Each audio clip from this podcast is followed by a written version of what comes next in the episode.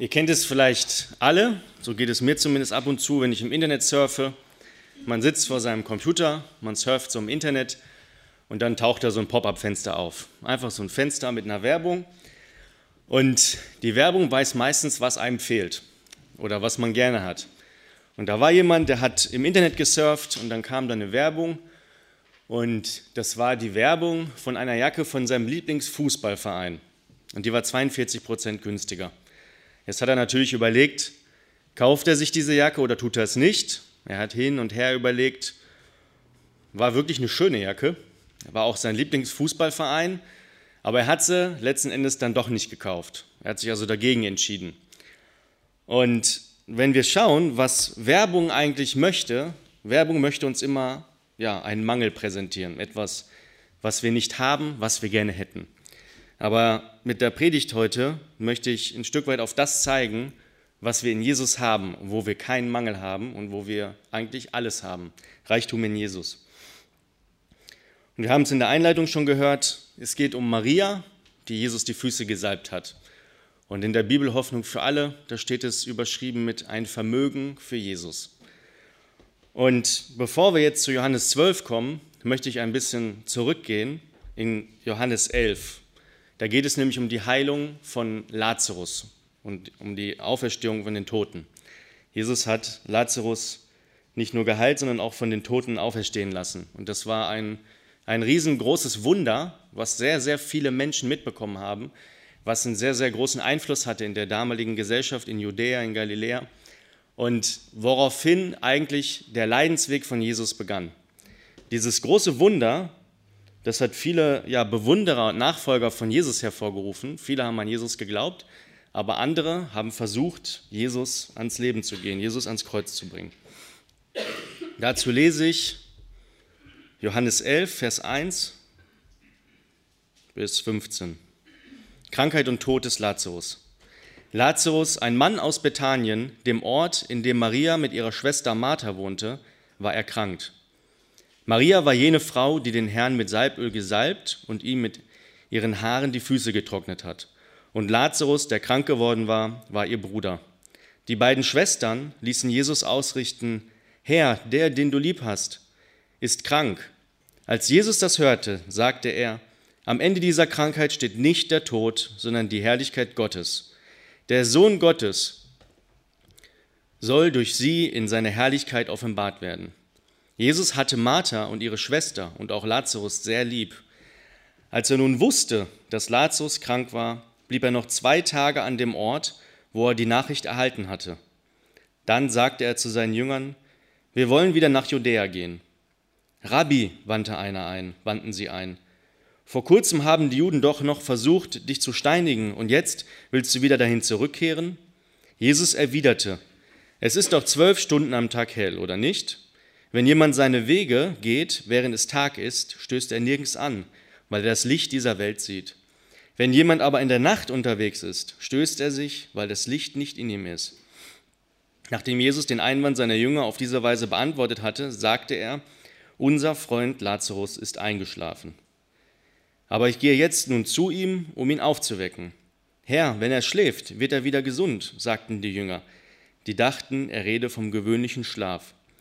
In Wirklichkeit sprach er davon, dass Lazarus gestorben war. Da erklärte er es ihnen offen, Lazarus ist gestorben.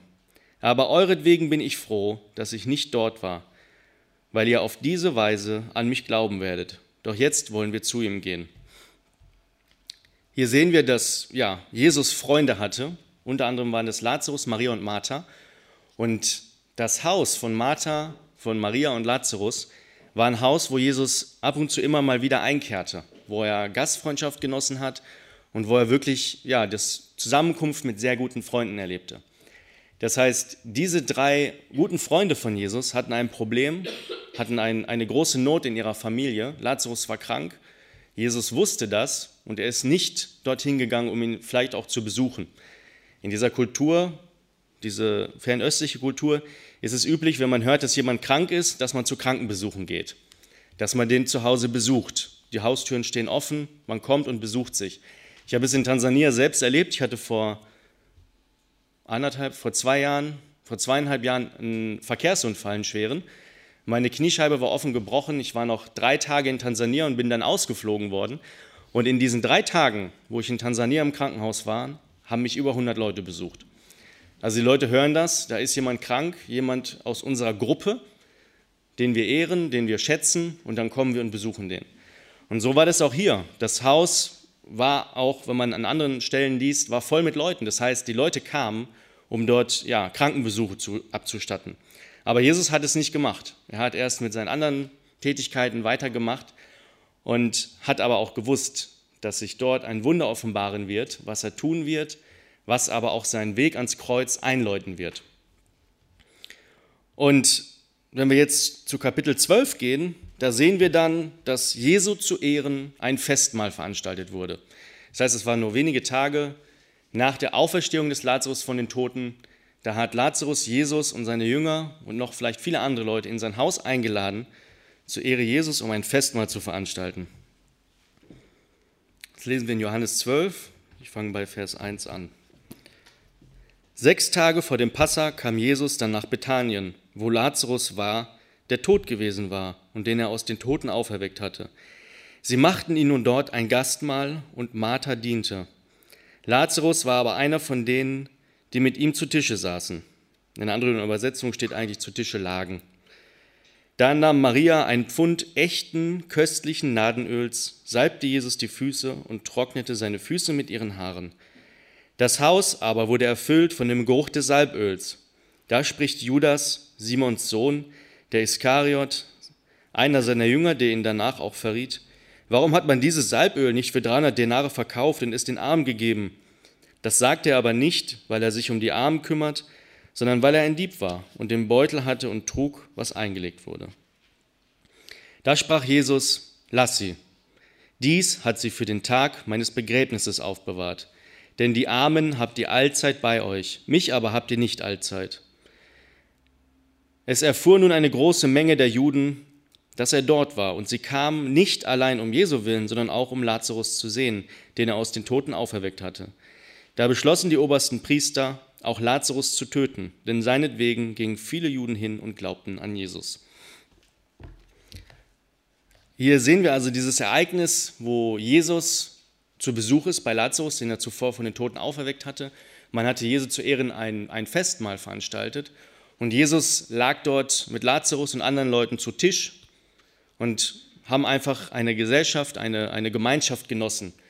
Und in diesem Moment, wo Jesus dort zu Tische lag mit seinen anderen Leuten, mit seinen Freunden und mit anderen ähm, geladenen Gästen, kam Maria, hat sich Jesu zu Füßen gesetzt und hat ein Fläschchen mit kostbarem Nadenöl genommen. Und dieses Fläschchen ist ein Alabasterfläschchen gewesen, so ein marmorartiges Fläschchen, was versiegelt war und da war ein sehr, sehr kostbares und hochpreisiges Öl drin gelagert.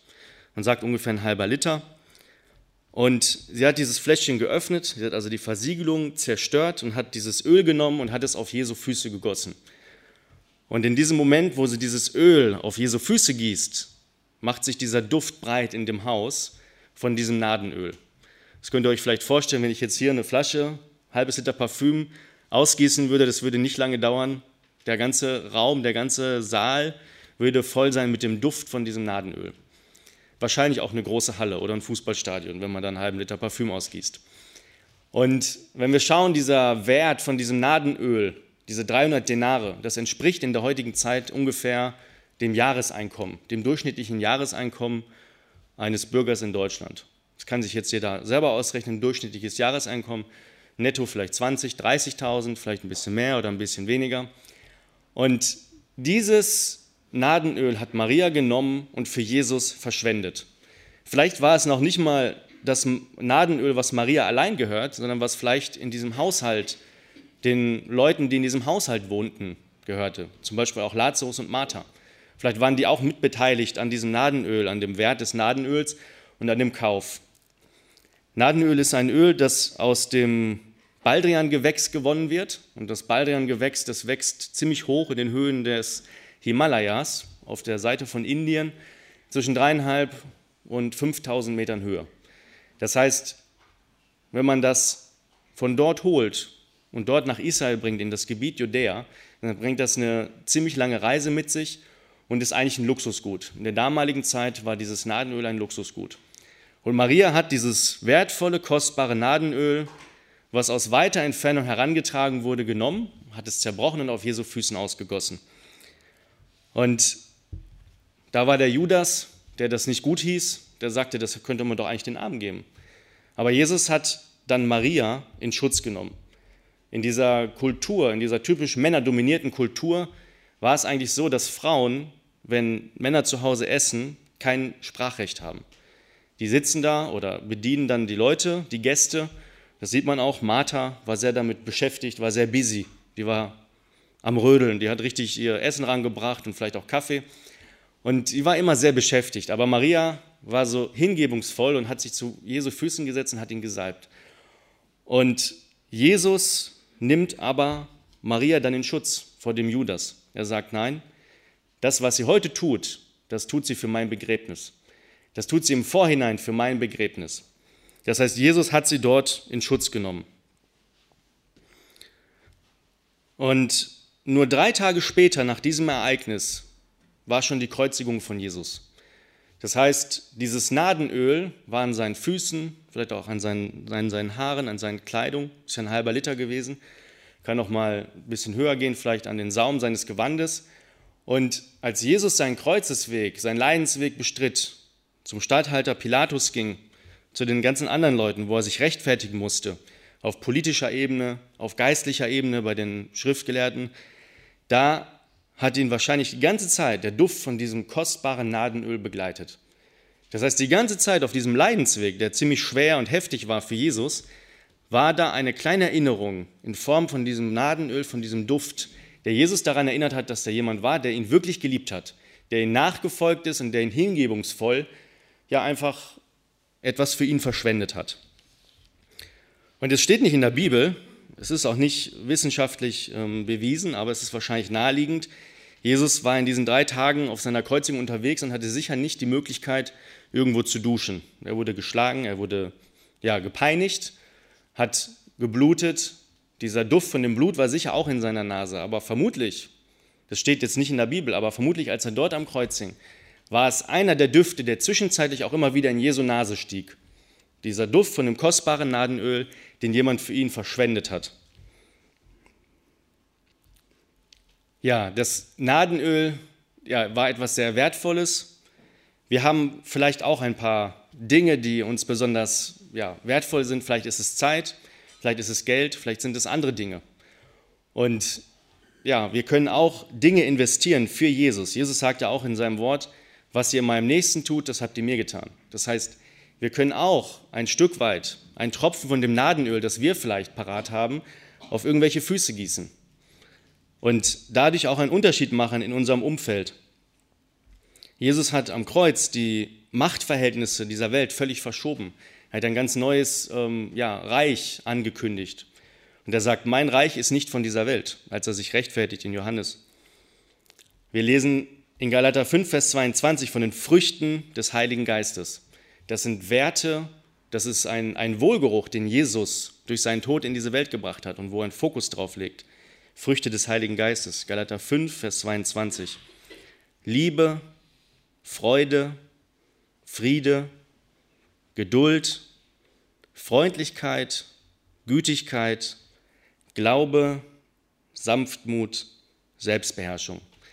Jesus, so lesen wir in, in Johannes 11, Vers 52, durch Jesu Kreuz am Tod hat er Einheit zwischen den Völkern hergestellt. Nicht nur zwischen dem jüdischen Volk, sondern zwischen allen Völkern. Jesus ist für uns alle gestorben. In Epheser 1, Vers 7 lesen wir, in ihm haben wir die Erlösung durch sein Blut, die Vergebung der Sünden nach seiner Gnade. Durch Jesus sind wir befreit von unserer Sünde. Und ich habe am Anfang gesagt, mit dieser Predigt heute möchte ich nicht darauf hinweisen, was uns fehlt oder wo wir einen Mangel haben, sondern auf das hinweisen, was wir in Jesus haben.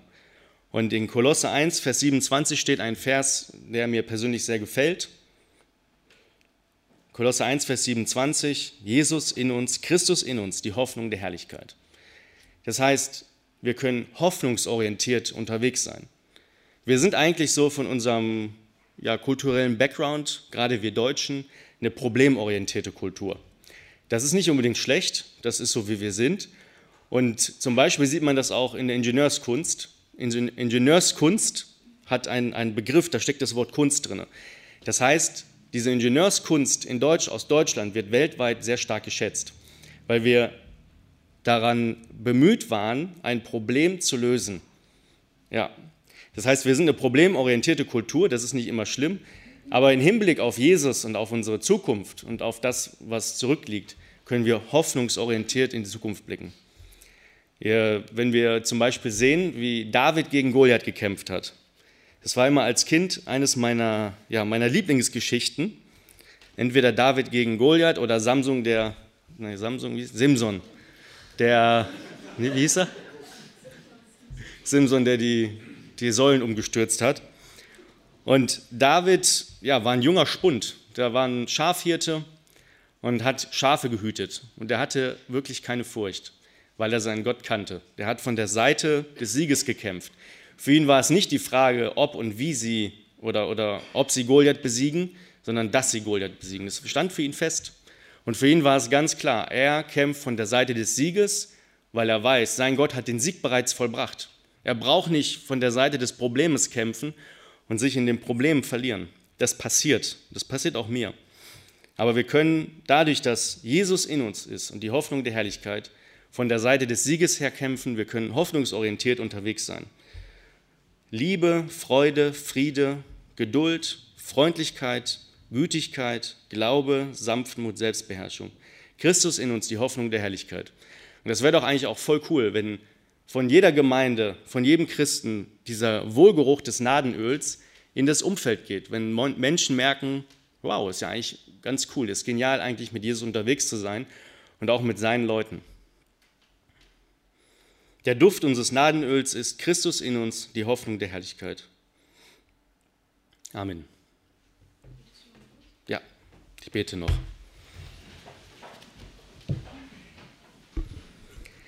Danke, Herr, für diesen Tag, danke für den Gottesdienst, danke, dass wir ja, dich feiern dürfen und das, was du am Kreuz für uns getan hast. Danke, Herr, dass du es vollbracht hast und dass das Kreuz leer ist, Herr. Danke, dass du in uns wohnst durch den Heiligen Geist und dass du das wünschst von jedem, Herr.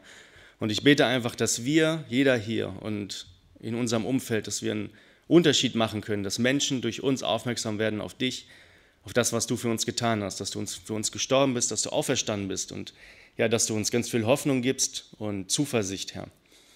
Wir beten für ja, all die Missionare dieser Welt, wir beten für all die Regierungen dieser Welt, überall, wo Unfrieden ist, Herr, beten wir, dass du Frieden schenkst, dass du Friedensstifter sendest, die dein Reich bauen, Herr. Segne sie, stärke sie, Herr. Wir beten für Frieden für Russland, für die Ukraine. Wir beten, dass dein Reich komme und dass dein Wille geschieht, Herr. Amen.